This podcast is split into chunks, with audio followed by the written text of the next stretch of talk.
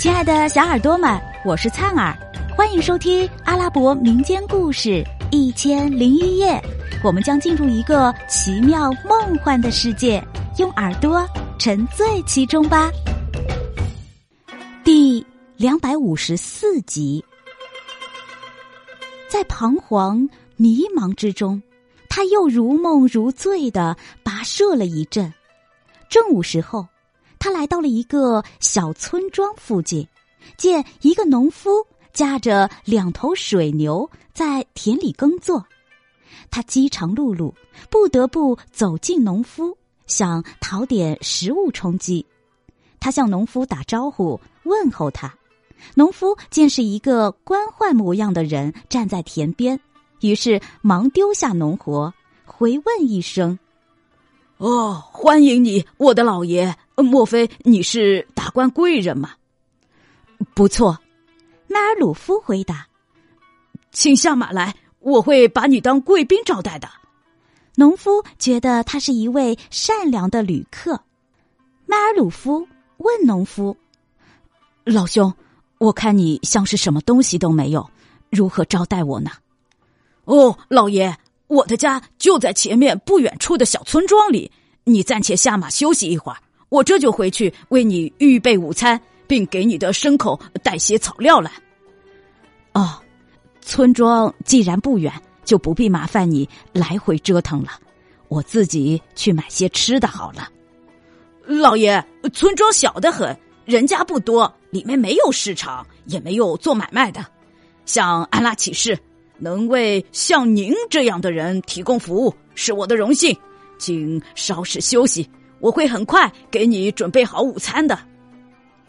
迈尔鲁夫接受了农夫的热情邀请，下了马，待在田边。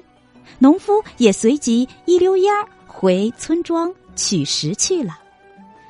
迈尔鲁夫坐在田边等了一会儿，自言自语的说：“啊，这个好心的农夫，为了我而将耕作的时间给耽误了。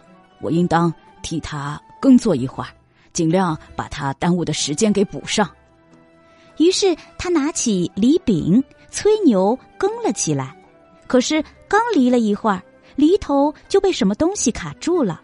老牛使劲儿的拖，仍然拖不动，索性站住了。再怎么用鞭子抽它，它也不走一步。于是迈尔鲁夫放下犁柄，仔细打量。见犁头牢固的插在一个金环内，他刨开土检查，见那金环系在一块石磨盘般大的云石上。他怀着好奇心，费了九牛二虎之力才掀起那块云石，却发现石下有阶梯，到达一幢宽敞的地下室中。他仔细查看，见里面有四间房屋。建筑式样犹如华丽的澡堂，第一间房里堆满了黄金，第二间堆满了翡翠、珍珠和珊瑚，第三间堆满了蓝宝石、红宝石以及各色玉石，第四间堆满了钻石和其他名贵宝物。房屋的正中央摆着一个透明的水晶匣。匣中盛着稀有的珍贵宝石，每颗宝石跟椰子一般大。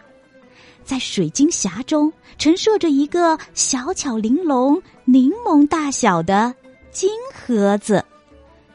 他看见那个金盒，十分的感到诧异，喜得几乎发狂，心想：那盒子里一定是稀世宝物。于是他走过去。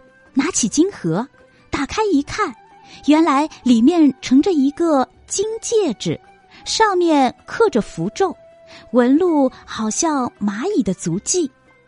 他取出戒指，爱如珍宝，手指无意间碰了戒指一下，接着便有声音对他说：“我的主人，你忠实的奴仆应命来了，把你的需要说出来吧。”你是要建筑一个城市，还是要捣毁一座城市呢？你是要消灭一个王国，还是建立一个王国呢？是要搬走一座山，还是挖一条渠呢？你说吧。无论你需要什么，凭着创造昼夜的万能之神安拉的允许，我会满足你的一切要求的。亲爱的小耳朵们，这集故事先讲到这儿啦，我们下集再见。